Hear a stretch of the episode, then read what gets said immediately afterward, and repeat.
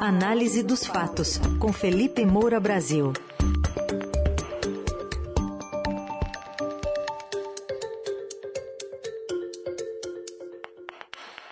Hoje, Felipe Moura Brasil fala da agenda de Augusto Aras na Amazônia e dos amigos do ex-presidente Lula na América do Sul. Bom dia, Felipe, como vai?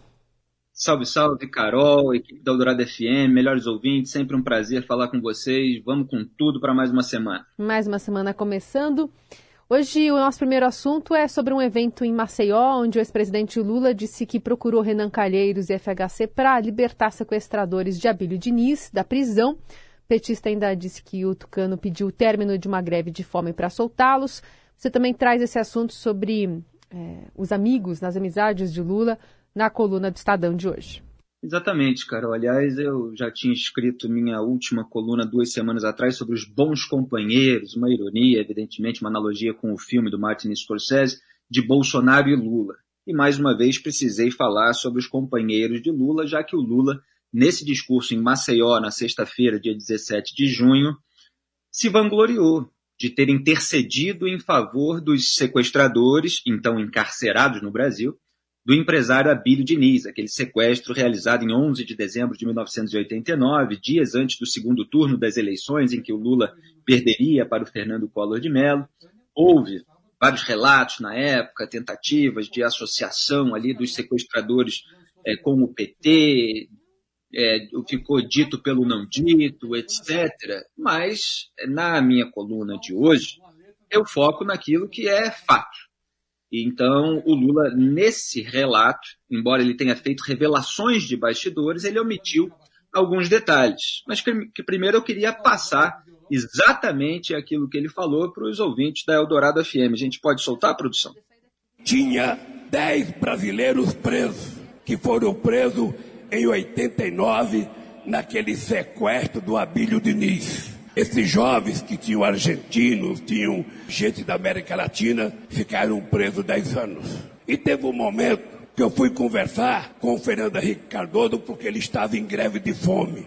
E eu então fui procurar o ministro da Justiça chamado Renan Calheiros. Ele falou para mim, ô Lula, vai conversar com o Fernando Henrique Cardoso, que eu tenho toda a disposição de mandar soltar o pessoal. E falei para Fernando Henrique Cardoso, Fernando, você tem a chance de passar para a história como democrata, ou você tem chance de passar para a história como um presidente que permitiu que dez jovens que cometeram um erro morram na cadeia. E isso não vai apagar nunca. E o Fernando Henrique Cardoso falou para mim, Lula, se você for conversar com eles e eles acabar com a greve de fome, eu solto eles. E eu fui na cadeia dia 31 de dezembro conversar com os meninos e falei: olha, vocês vão ter que dar a palavra para mim. Vocês vão ter que garantir para mim que vão acabar com a greve de fome agora e vocês vão ser soltos. E eles respeitaram a proposta, pararam a greve de fome e foram soltos. E eu não sei aonde que eles estão agora. Tá aí, Luiz Inácio Lula da Silva, fazendo, portanto, revelação de bastidores da articulação de 1998 portanto, ali nove anos depois é, do cometimento do crime, é bom lembrar que o sequestro é um crime, porque o Lula ele se, ele se refere é, ao sequestro é, como um erro. Ele chama os sequestradores de jovens que cometeram um erro. Depois ele chama de meninos. É bom mostrar é, a linguagem que o Lula usa para se referir a criminosos. Esse é um primeiro aspecto importante. Eu até digo isso é, como introdução, porque é, é, é quase constrangedor ver. É, é, lógico que os lulistas eles sempre vão tentar relativizar, minimizar, passar pano, etc. Mas a gente vê gente do próprio mercado da comunicação, repórteres, colunistas, que, enfim, já estão é, decididos a votar no Lula, pelo que a gente lê nas redes sociais deles e tal, tentando minimizar é, declarações. É, em primeiro lugar, é, é bom deixar claro que não é tudo isso que já era público, porque circulou bastante uma narrativa de que tudo isso já seria público, de que o Lula não contou nenhuma novidade. Não é bem assim. É, o que era público é que é, esses meninos, criminosos, sequestradores, pertenciam ao movimento da esquerda revolucionária do Chile, o MIR, na sigla em espanhol, porque esquerda lá é, se escreve com I, esquerda, eles estavam presos no Brasil pelo sequestro do Abílio Diniz e faziam greve de fome para conseguir a própria expulsão do país. E houve ali é, uma, uma série de iniciativas para que é, é, resultasse depois na transferência de volta para o Chile daqueles que eram chilenos. Porque o Lula falou ali 10 brasileiros, não é bem assim, tinha cinco chilenos e outros é, de, de outros países. Eu vou focar aqui na parte dos chilenos que pertenciam ao MIR. É, o que era público era que o Lula falou no telefone com o Fernando Henrique Cardoso, que ele visitou é, na cadeia os, os sequestradores, mas o conteúdo dessas conversas, as reações, isso está sendo revelado dessa maneira pelo Lula, que o FHC virou para o Lula e falou assim, eu solto eles, desde que você os convença a parar com a greve de fome, é o Lula que está revelando agora. Que o Renan Calheiros falou assim, não, tem toda a disposição de mandar soltar o pessoal. Mas aí você fala com o FHC. Isso o Lula está revelando agora. É, e, e a própria vanglória, o orgulho que ele sente de ter feito toda essa articulação, isso também é, está sendo colocado agora. É, e outros ali, lulistas nas redes sociais, quase que com vergonha de trazer de volta esse episódio, e muito pontualmente, só falando assim, poxa, é, o Lula aí nessa corrida eleitoral com o Bolsonaro, tendo tudo para ganhar e tal, por que, que ele traz de volta isso? é, etc. Quer dizer, só preocupados com o efeito eleitoral, sem o repúdio moral pela maneira como o Lula se refere a criminosos, pelo orgulho que ele sente de ter intercedido, intercedido em favor deles, e também sem contextualizar algumas coisas que eu considero bastante importantes. Então, é, vamos a elas. Em julho de 1990, sete meses depois do sequestro e da derrota do Lula para o Collor, o MIR chileno esse grupo, cujos integrantes participaram do sequestro, claro que o grupo tem ramificações, e essa sempre é uma é, narrativa de defesa, etc., mas o MIR chileno participou da primeira reunião do Foro de São Paulo, organizada pelo Lula com o Partido Comunista Cubano do Fidel Castro na época. Foi o encontro das esquerdas, do partidos da América Latina e Caribe, etc. Tinha um nome assim pomposo, mas é, depois passou a ser considerado pelos próprios organizadores, pelo PT, como o primeiro encontro do Foro de São Paulo, que passou a ser uma conferência ali é, periódica entre a esquerda latino-americana. Ela se, reali é, é, se, realizou em 1990, portanto, na capital paulista, daí que ficou esse nome Foro de São Paulo. E as presenças do Nelson Gutierrez e do Líbio Pérez como representantes do MIR foram anunciadas pelo então secretário de Relações Internacionais do PT, o Marco Aurélio Garcia. O vídeo está no YouTube, para quem quiser assistir, é só procurar ali, Foro de São Paulo, 1990, você vai ver o discurso do Lula de abertura, ele declarando abertos os trabalhos e manifestando a expectativa de, abro aspas, estreitar os laços de amizade não apenas entre o PT e os outros partidos e irmãos, mas entre todos nós, para que possamos sair daqui nos conhecendo melhor. Você imagina hoje é, o Jair Bolsonaro, por exemplo, está aí dando declarações responsabilizando a vítima por terem se colocado em situação de vulnerabilidade, como eu apontei aqui na semana passada, é, no caso lá na Amazônia. E aí, dali a, daqui a uns sete meses, ele se reúne é, com um grupo ligado, direta ou indiretamente, àqueles que cometeram o crime. É, no caso aqui, enfim, são crimes diferentes, tem, a gente está falando de um sequestro, é, lá na Amazônia é, foi um homicídio deliberado. Mas seria um escândalo qualquer tipo de vínculo desse. Mas na época a imprensa não cobriu.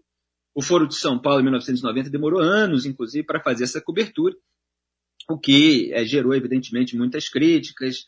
É, e, obviamente, os bolsonaristas depois vieram a deturpar um pouco, bastante, na verdade, o sentido do Foro de São Paulo, com essas teorias conspiratórias é, em que colocavam sempre o foro ali por trás, mas é preciso tratar o foro por aquilo que ele é, pelos encontros que aconteceram, por aquilo que foi falado neles, por aqueles que estavam presentes.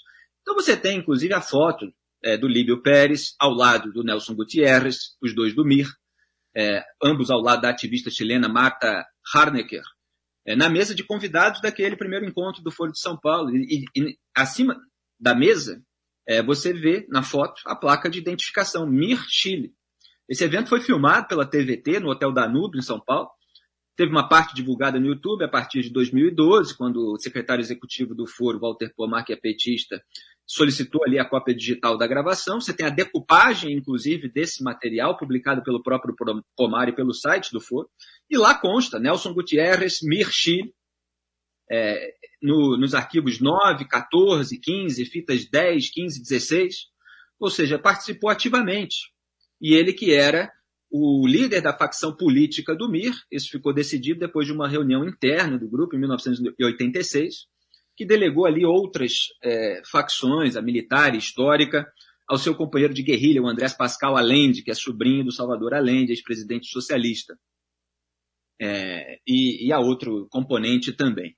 Então, é, o sequestro ele havia sido realizado com forças salvadorenhas lá de El Salvador pelo MIR político, por essa facção. Três integrantes do seu comitê central, inclusive, admitiram isso e o próprio Estadão noticiou anos atrás. E o objetivo, segundo eles, era financiar os dois grupos, daí se presume que, é, que tenha havido o pedido, é, que foi revelado na época, de 30 milhões de dólares de resgate à família. Lembrando que o Abílio Diniz passou seis dias em cativeiro, num caixote onde não conseguia ficar em pé, embora ele precisasse erguer e encostar o nariz em um cano para puxar o ar para poder respirar. Outro fato que foi omitido é, pelo Lula é que um dos sequestradores cinco sequestradores chilenos presos no Brasil, que foram repatriados em 1999, né, depois de toda essa articulação, e acabaram libertados no ano 2000, o Sérgio Martín Olivares Urtubia, ele foi detido novamente no Chile em 2020, anos depois, após matar o vigilante de uma agência do Banco Estado, lá eles chamam de Servir Estado, é, com um tiro, numa aparente tentativa de assalto. A cena do crime foi registrada por câmera de segurança e pode ser encontrada, inclusive, na internet. Ele até é, saiu ali da agência e acabou sendo é, é, neutralizado, vamos dizer assim, por transeuntes que começaram a, a, a bater nele. Ele foi parar no hospital depois de que ele cometeu esse crime. Essa é a, a natureza de um dos criminosos dos quais o Lula se, é, é, é, que o Lula se orgulha de ter ajudado a mandar de volta lá para o Chile. Então, o Lula tem uma fome de poder que jamais teve greve. Né? Ele se de ter convencido ali os países a parar com a greve de fome, mas a, a fome de poder do Lula nunca teve greve e para aplacar essa fome, ele é capaz de estreitar os laços de amizade com qualquer um. É isso que o, o meu artigo está mostrando. E, e, ele precisa ser tratado pela imprensa com é, todas as informações, com a busca de esclarecimentos. Eu estou aqui apontando algumas questões que merecem cobrança de explicações, mesmo que eles vão, venham com uma ladainha, que não, essas pessoas não têm nada a ver, blá, e tal, mas precisam ser cobradas, as coisas precisam ser contextualizadas.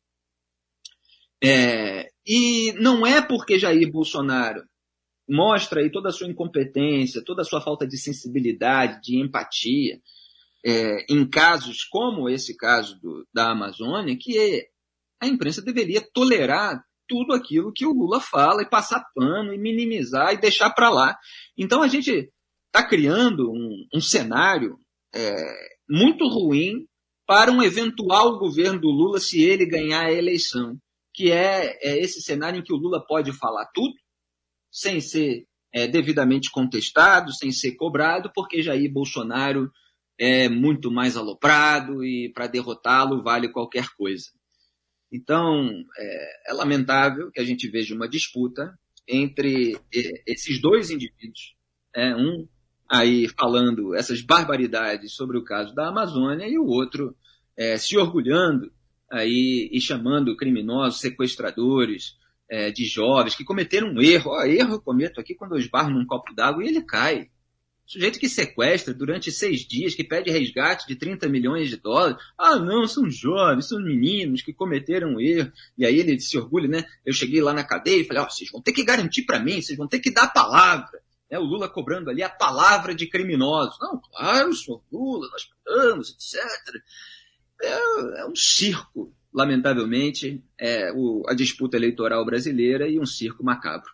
Felipe, falando um pouquinho do caso do Dom e do Bruno, queria te ouvir sobre. Bom, o presidente Bolsonaro estava lá no Amazonas, mas para fazer a agenda política, né, campanha eleitoral. Mas Augusto Aras também passou por lá, acabou é, promovendo o reforço da atuação do MP na região. É, Augusto Aras resolveu trabalhar, né? É, pelo menos parecer que está trabalhando. Depois de todo esse escândalo de repercussão internacional, que foi a morte do Dom Phillips, que foi a morte do Bruno Araújo Pereira, indigenista. O Dom Phillips, o correspondente britânico, é, que acompanhava o seu trabalho lá de defesa dos povos indígenas contra aqueles criminosos, e aí a gente está vendo pistoleiros, né, jagunço, é, com envolvimento em tráfico de arma, de droga, pesca ilegal, caça ilegal, garimpo ilegal. E agora, depois é, do estrago feito, aí não, vamos mandar 30 procuradores da República para trabalharem na Amazônia. Onde é que estava esse pessoal? Augusto Aras, durante todo o governo Jair Bolsonaro, só fez desmantelar forças-tarefa, como a própria Lava Jato. Agora quer montar uma para a Amazônia depois disso tudo? Por que, que não fez isso antes? Olha aí o quanto de escândalo que houve na gestão do Ricardo Salles como ministro do Meio Ambiente. Quanta repercussão internacional do desmatamento, do, é, das suspeitas de favorecimento a madeireiras, é, de uma maneira ilegal, investigação, etc. Augusto Aras fez o quê? Quer dizer, no Brasil é sempre assim, não há um trabalho preventivo.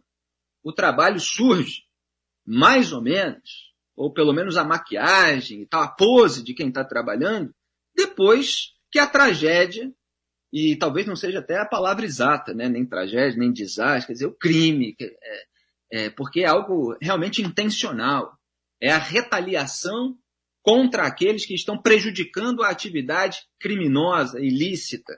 Então agora o, Procurador-Geral da República sobrevoa a região, que nem esses políticos que sobrevoam a região alagada depois é, de tempestades, quando não fizeram nada para melhorar a qualidade de moradia habitacional da região. É assim que a gente vai é, continuar vivendo no Brasil enquanto toda essa gente estiver no poder.